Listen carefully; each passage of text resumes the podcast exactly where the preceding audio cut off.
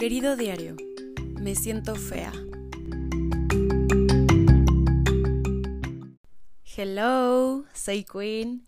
Pues antes que nada quiero darte las gracias por dedicarme de tu tiempo para escucharme. Este episodio espero de verdad, de todo corazón, te llegue en el momento adecuado o que puedas acudir a él cuando lo necesites. Así que empecemos con esta nueva página del diario. ¿Alguna vez te has dicho algo como, ay, es que me veo fea, o estoy muy gorda, o tal vez estoy muy flaca, o cosas que estén atacando directamente a tu físico? La verdad es que yo sí, muchísimas veces. De hecho, demasiadas. Qué feo, ¿verdad? Pero sí, demasiadas veces. Pero adivina qué. Descubrí a partir de cuándo fue que me empecé a sentir así, que me empecé a comparar, que me empecé a sentir fea o no suficiente hablando en cuestión de belleza.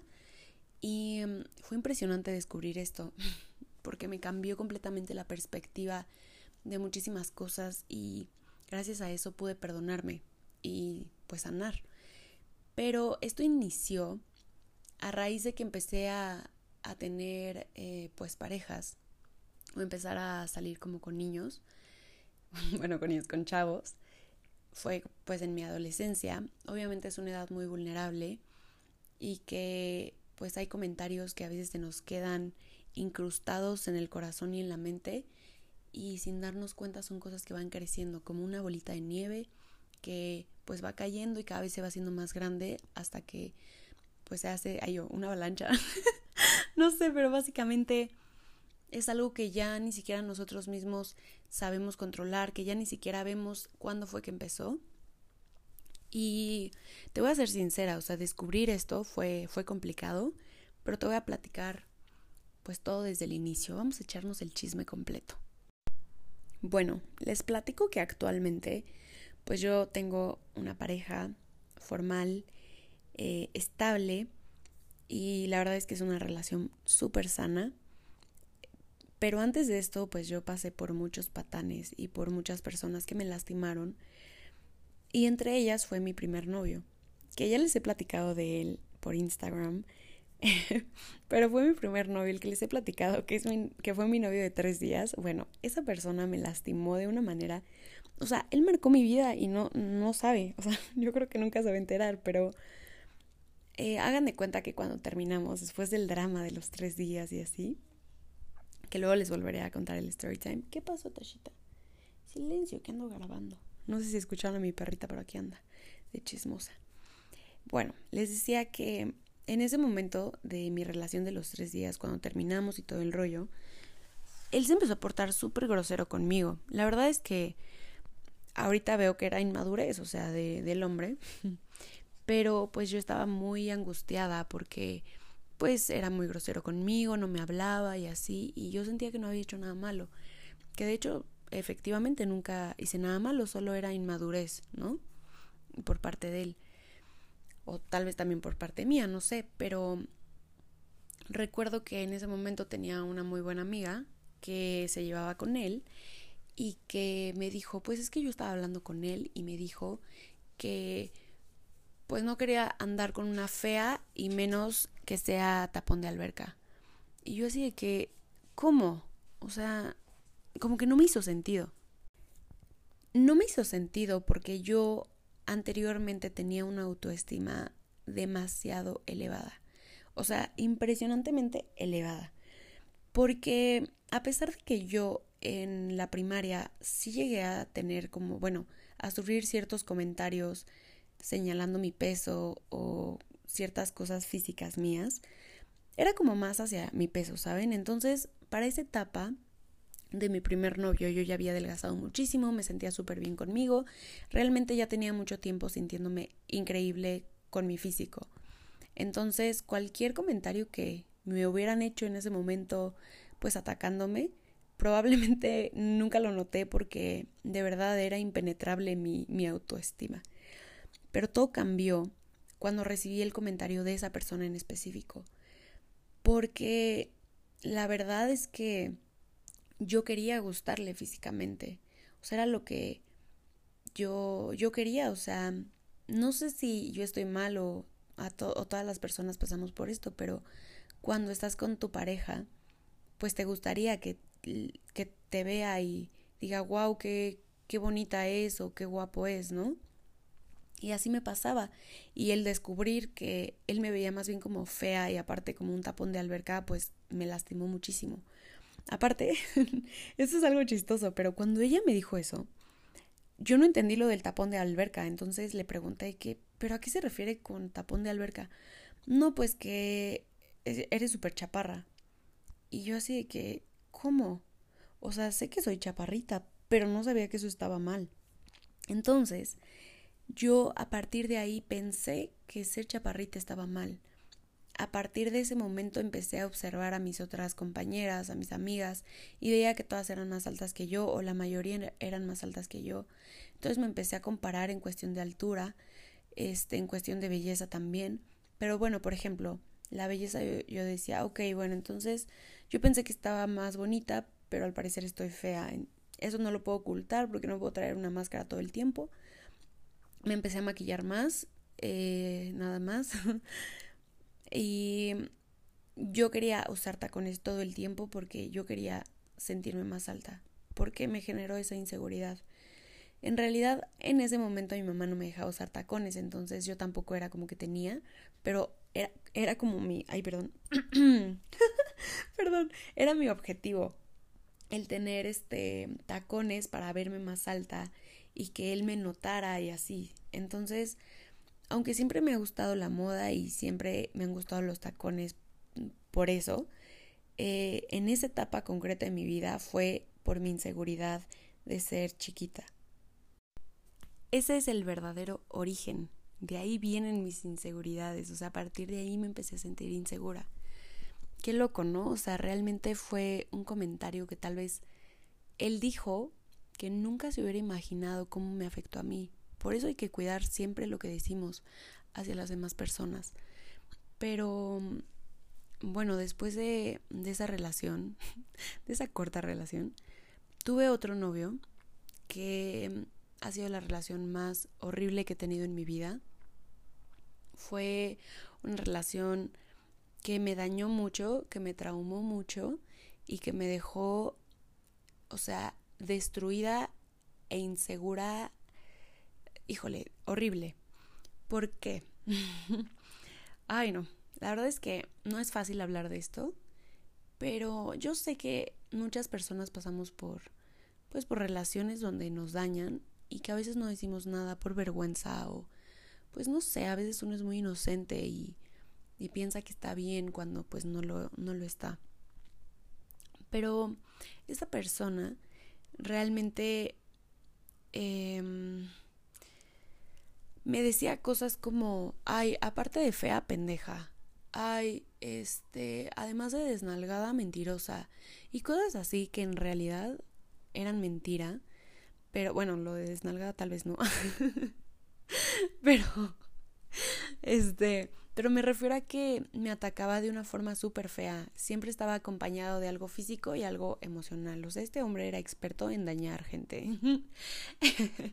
La verdad es que eh, tanto esta persona como mi anterior pareja que les había platicado eran mucho más mayores que yo. No recuerdo cuántos años, pero no sé, unos cuatro.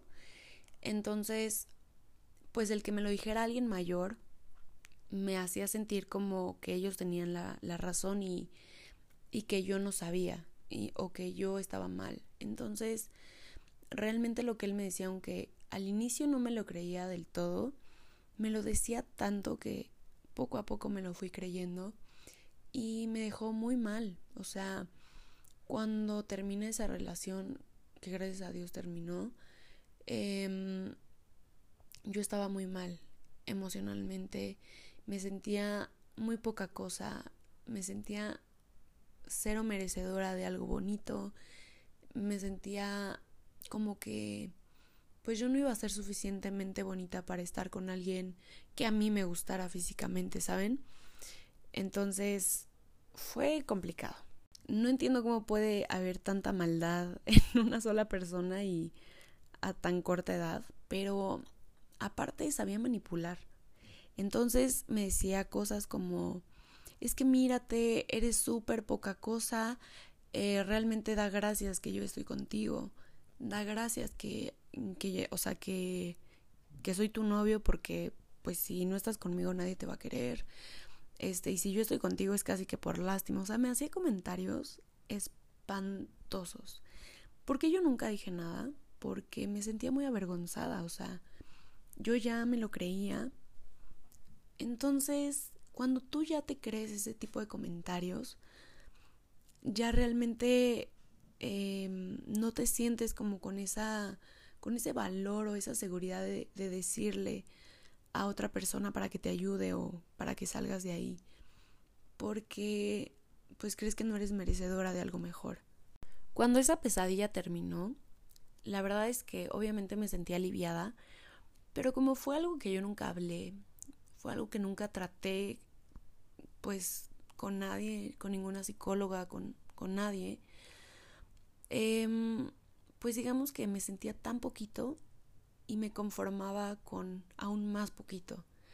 Entonces, para mí el que un hombre me dijera, oye, te ves bonita o eres linda, o sea, para mí ya era el cumplidazo.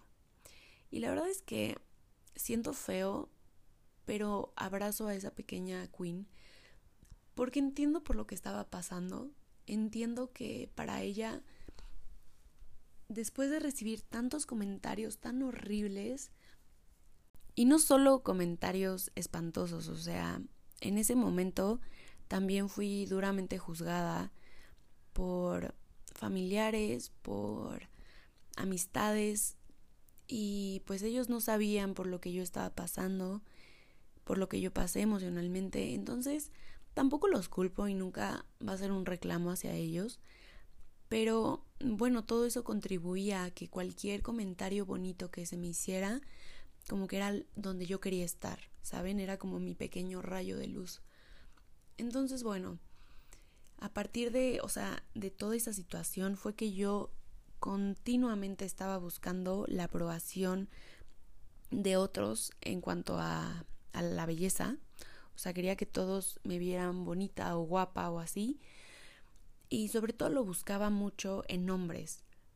Mm, no era que lo hiciera yo conscientemente, porque realmente apenas ahorita que yo estoy viendo todo este proceso, o sea, que estoy viendo desde la raíz, es que me doy cuenta que todo el tiempo buscaba la aprobación de las demás personas en cuanto al, al físico, ¿no? Y yo sé que no es sano, pero pues eso era lo que estaba sucediéndome. Entonces, entre más lo buscaba, menos lo obtenía. Y creo que eso es como en todo, porque cuando tú estás buscando algo con la intención equivocada, o sea, yo buscaba que me reconocieran bonita o que me reconocieran inteligente o que me reconocieran como fuera, o sea, que me reconocieran sobre todo bonita. Em, pero lo hacía con la intención incorrecta, o sea, yo quería simplemente como ser bonita para ellos, nunca para mí. Entonces, pues nunca iba a obtener los resultados que yo quería, ¿saben? Y les voy a platicar algo que ahorita me hace tanto sentido, pero en ese momento pues evidentemente nunca lo vi. Pero hagan de cuenta que yo estaba en la escuela, normal, em, y habían atrás de mí varias personas, ¿no? O sea, varios compañeros, y estaban hablando como a ver quién estaba guapa y quién estaba fea y así, o sea, hombres y mujeres estaban literal solo vivoreando ahí, pasando el rato, ¿no? Y, o sea, ellos pensaban que yo no estaba escuchando, pero yo estaba escuchando todo, porque literal no estaban tan lejos de mí, o sea, estaban como a dos banquitas, pero la banca de atrás de mí estaba vacía, entonces sí se escuchaba bien. El caso es que cuando llega mi turno de que me juzguen y me vivoren, no contaban con que yo iba a escuchar todo. y resulta que dijeron de que, ay, ¿cómo se te hace Ana Karen, no? Y la, o sea, no me acuerdo cuál de las personas, porque yo estaba volteada, pero dijo así de que, ay no, está súper fea. Y hubo un hombre que dijo, pues no está tan fea. Y todos así de que, claro que sí, está súper fea. Y él dijo, pues si la ves bien, no está tan fea. Y yo así de que, o sea, ¿cómo? ¿Cómo que si la ves bien? Tengo una capa encima, una máscara, una bolsa de papel, hay neblina. ¿Cómo que si me ves bien? Ahorita me hace tanto sentido porque esa capa, esa neblina que había ahí, era mi falta de seguridad. Y neta, wow, ahora lo entiendo. Verdaderamente ha sido un camino muy difícil. o sea, ha sido muy difícil el decirme a mí misma que soy bonita o que soy guapa. Hoy en día lo sé. O sea, hoy en día sé que soy guapa. Obviamente no se lo tomen en plan de, ah, esta mujer se cree mucho. O esta mujer, no sé, se siente mejor que quién sabe quién. O sea, para nada. Pero es que de verdad, anteriormente, pues el yo decirme a mí misma bonita o guapa o intentar sentirme guapa, la verdad es que me hacía sentir extrañamente apenada, ¿saben? Me hacía sentir muy ególatra, no sé. La verdad es que sentía que si nadie más me lo decía, no era verdad. Qué triste, ¿no? O sea, de verdad, si te pones a pensar, yo tenía una seguridad condicionada. Siempre iba a depender de qué comentario me hacía la gente, sobre todo los hombres. Ahora, también tengo que aceptar que mi misma inseguridad me hacía a veces solo escuchar las partes, em, digamos, no tan positivas de los comentarios. A veces toda la oración podía ser buena, pero si algo al final me atacaba de cierta forma, solo me centraba en eso. Les voy a dar un ejemplo. Mucho tiempo después ya salí con otro chavo eh, que también me gustaba muchísimo y como que las cosas estaban dando y por algo otra mujer me llega con el chisme y me dice, ah, es que estaba platicando con él y me dijo que te le hacía súper inteligente, súper divertida, que eres súper buena onda, que aparte está súper buena, pero que no estás bonita en la cara. Imagínense, yo obviamente solo me centré en el pero, de que automáticamente esta oración la convertí en estás horrible, no vales nada, ya sabes.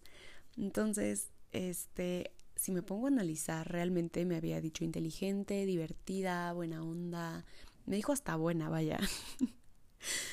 y este, pero solo me centré en lo en lo que dijo de que mi cara no estaba bonita. Entonces, me doy cuenta de que yo tenía una herida que como nunca había tratado desde la primera vez que una pareja me hizo sentir mal con mi físico, cada vez que recibía algún comentario de este tipo, me afectaba, eh, digamos que cada vez más fuerte. Ahora entiendo que es porque la herida se hacía cada vez más grande. Ahora sí que aplicaba el, le echaban limón a la herida, ¿no? Y cada vez se, se abría más. Entonces, ya cualquier cosita me afectaba durísimo. Les estoy platicando algo que de verdad nunca en mi vida había hablado por vergüenza. Y ustedes dirán, ¿vergüenza de qué? Pues a la mayoría nos pasa o a todos nos ha pasado.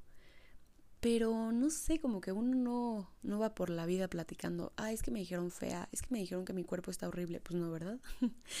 Pero creo que genuinamente eh, lo que yo he vivido lo ha vivido alguna de ustedes probablemente a mayor o menor dimensión. Y mm, no hay por qué sentirnos avergonzadas, es parte de nuestra vida, de nuestro proceso, de nuestra historia que nos ha hecho lo que somos ahorita.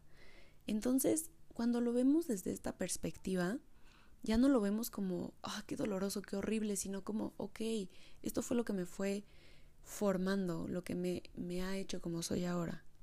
Porque ahora también, si me pongo a pensar, pues yo me sentía fea, pero fea según quién, o a comparación de quién. Y yo, yo para ese punto yo ya me comparaba demasiado. Entonces también me empecé a preguntar, a ver, ¿por qué me estoy comparando con esa persona? Que, o sea, es válido el compararse porque a veces te estás comparando con una persona porque tal vez tiene algo que tú anhelas, algo que tú quieres. Por ejemplo, tal vez te comparas mucho con una mujer que tiene unas pompas súper bonitas. Y que de hecho es algo que sí puedes lograr. Si, si realmente quieres ese objetivo, pues te vas a poner a mm, comer de la forma que necesitas comer para poder formar esa cantidad de músculo y vas a entrenar como tienes que entrenar, con la intensidad que tienes que entrenar, con el peso que tienes que entrenar y todo el rollo para tener esas pompas, ¿no? Pero a veces simplemente nos comparamos y nos achicopalamos, como dice mi mamá, en lugar de intentar mejorar nosotros, solo se queda en la comparación y en la tristeza. Y eso tampoco está cool. Esto es algo que de verdad he estado trabajando durante mucho tiempo y la mayoría del tiempo por mi cuenta. Eh, tiene realmente muy poquito que ya me empecé a, bueno, que acudí con profesionales, o sea, una psicóloga, pero mm, realmente, digo, la etapa final de esta inseguridad se destapó en el 2020, que para los que me siguen en Instagram saben que el 2020 fue un año súper duro para mí en cuestión emocional. Subí muchísimo de peso, cambié mucho, o sea, pero para mal. Muchas cosas mías eh, no me gustaban, no me gustaba cómo me veía, ya no me gustaba cómo era. No, no, no, espantoso, espantoso. pero se destapó la herida porque con mi pareja actual, que no les voy a platicar realmente lo que me dijo puntualmente porque pues digo, estoy con él y tampoco se trata de ventanear lo que él me dice, porque no tengo su autorización. De los otros me da igual, porque pues no creo volver a verlos ni, ni nada. Pero él sí me importa. Aparte es muy buena persona, lo amo y sé que lo que me dijo pues pues no no no fue con esa intención de lastimarme. Entonces, bueno, Ay, les platico. Ay, aquí llorando, ¿no? no, es broma. Pero bueno, eh, yo en ese momento estaba con un sobrepeso terrible. Me sentía muy mal. Y mis actitudes hacia las demás personas también habían cambiado.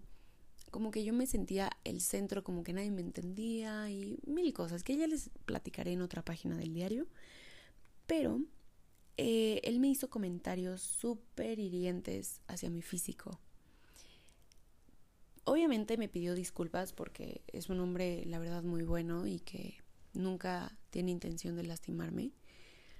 Pero mm, ahora lo entiendo, o sea, entiendo que él estaba desesperado porque yo en ese, en ese momento era desesperante, o sea, yo de todo me quejaba. Eh, no, no, yo la verdad, o sea, muy mal.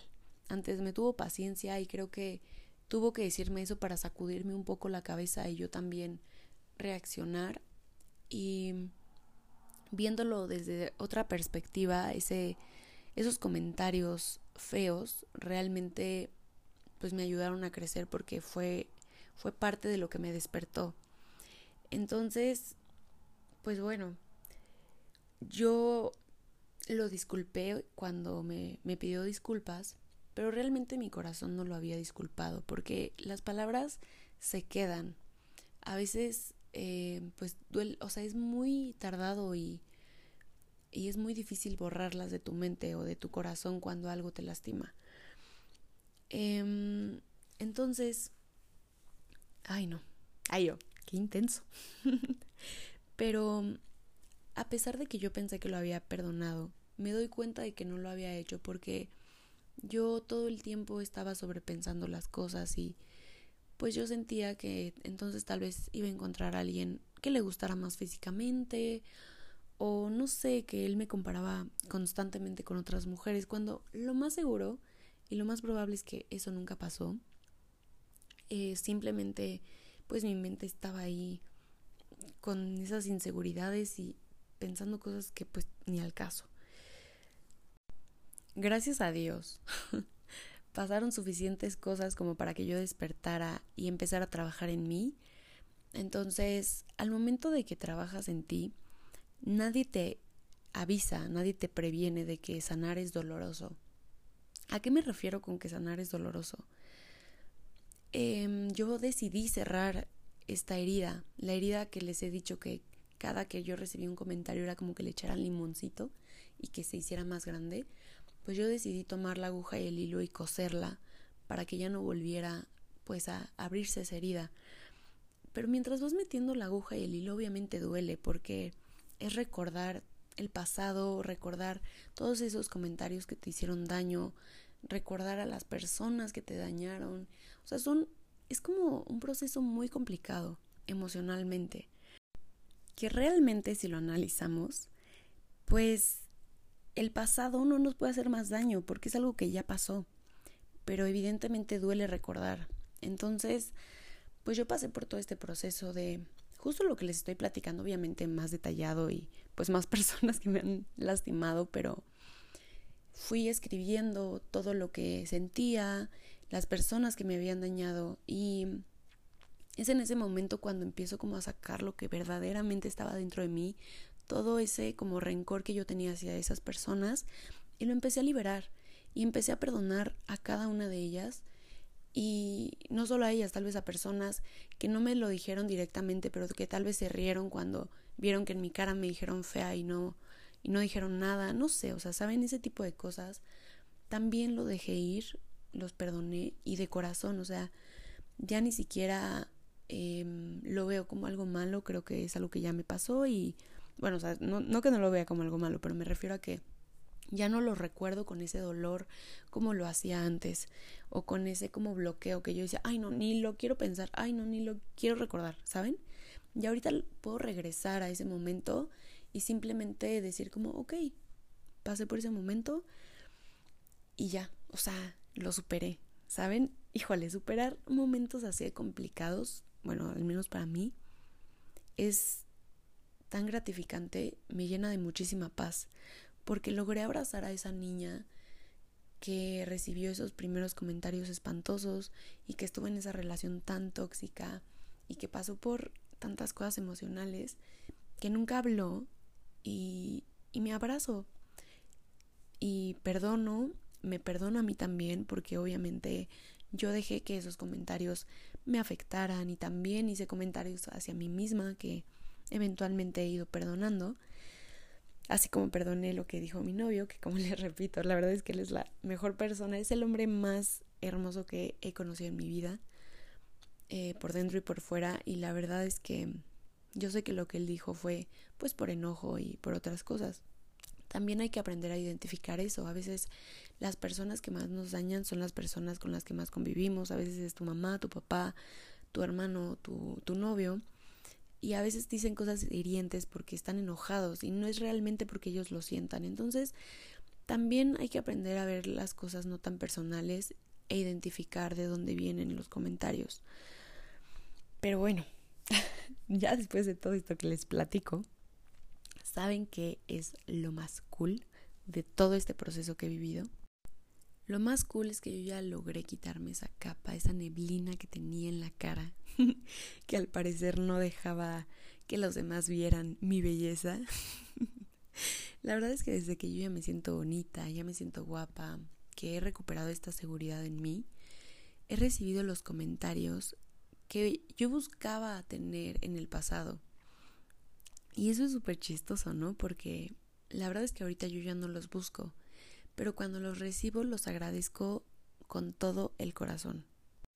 Algo que también he notado y que me lo quiero aplaudir y reconocer es que todos estos comentarios, sean buenos o malos, los dejo pasar. Cuando son buenos los agradezco de corazón, hay decoraciones, de corazón, y cuando son malos simplemente los dejo pasar, ya no me clavo. Si para alguien no soy bonita o no soy lo suficientemente guapa o lo que sea, es el problema de ellos, no mío, porque yo ya sé lo que valgo, yo ya sé que soy bonita, yo ya sé que soy guapa y lo soy para mí, no necesito serlo para alguien más. Si alguien me ve como yo me veo, qué increíble, y si no, no pasa nada tampoco. Entonces, también con los comentarios buenos me llegaba a suceder que de pronto como que se me, o sea, alimentaban mi ego y esa necesidad de alimentar el ego es como adictiva.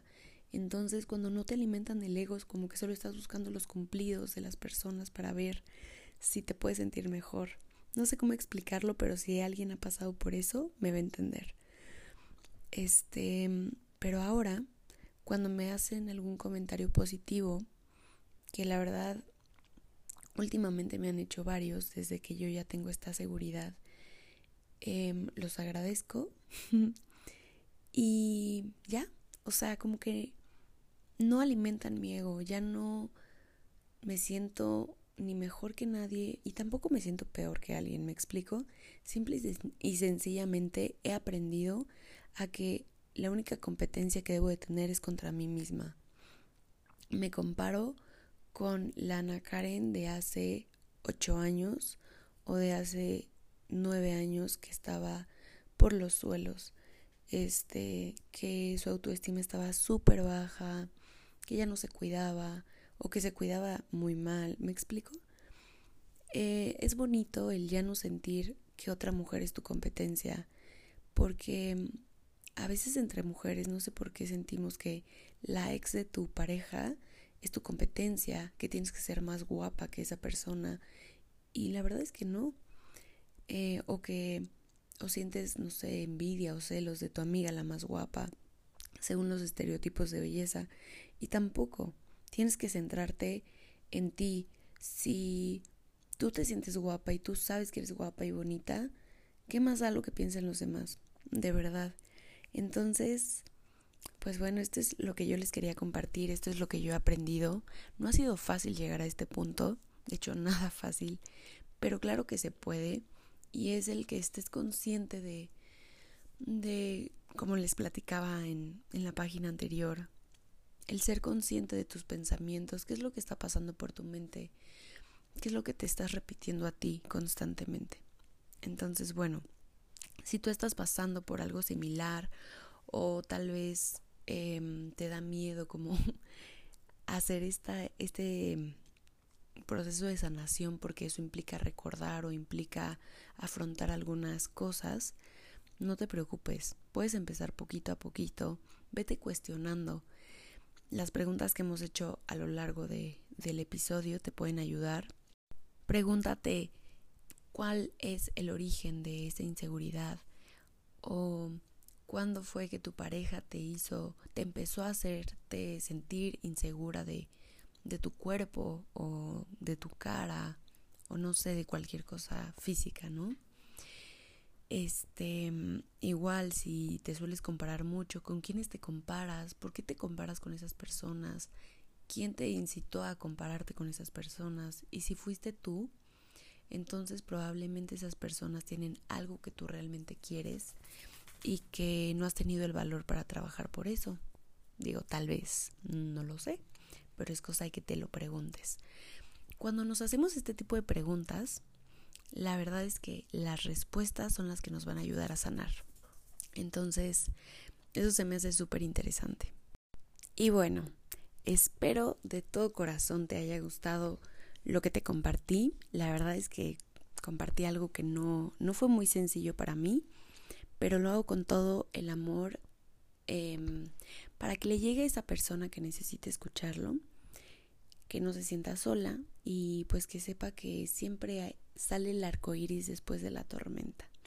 Entonces, pues bueno, me ayudarías muchísimo si compartes este episodio y si lo compartes en Instagram me puedes etiquetar como arroba un diario de moda para darte repost y platicar también por ahí. Este, agradezco muchísimo que estés aquí escuchándome. Así que, bueno, pues, ay, qué bonito episodio, me gustó bastante. Pero bueno, pues muchas gracias por estar aquí, por escucharme. Te mando un abrazote y nos vemos en la siguiente página de este diario ordinario. Love you.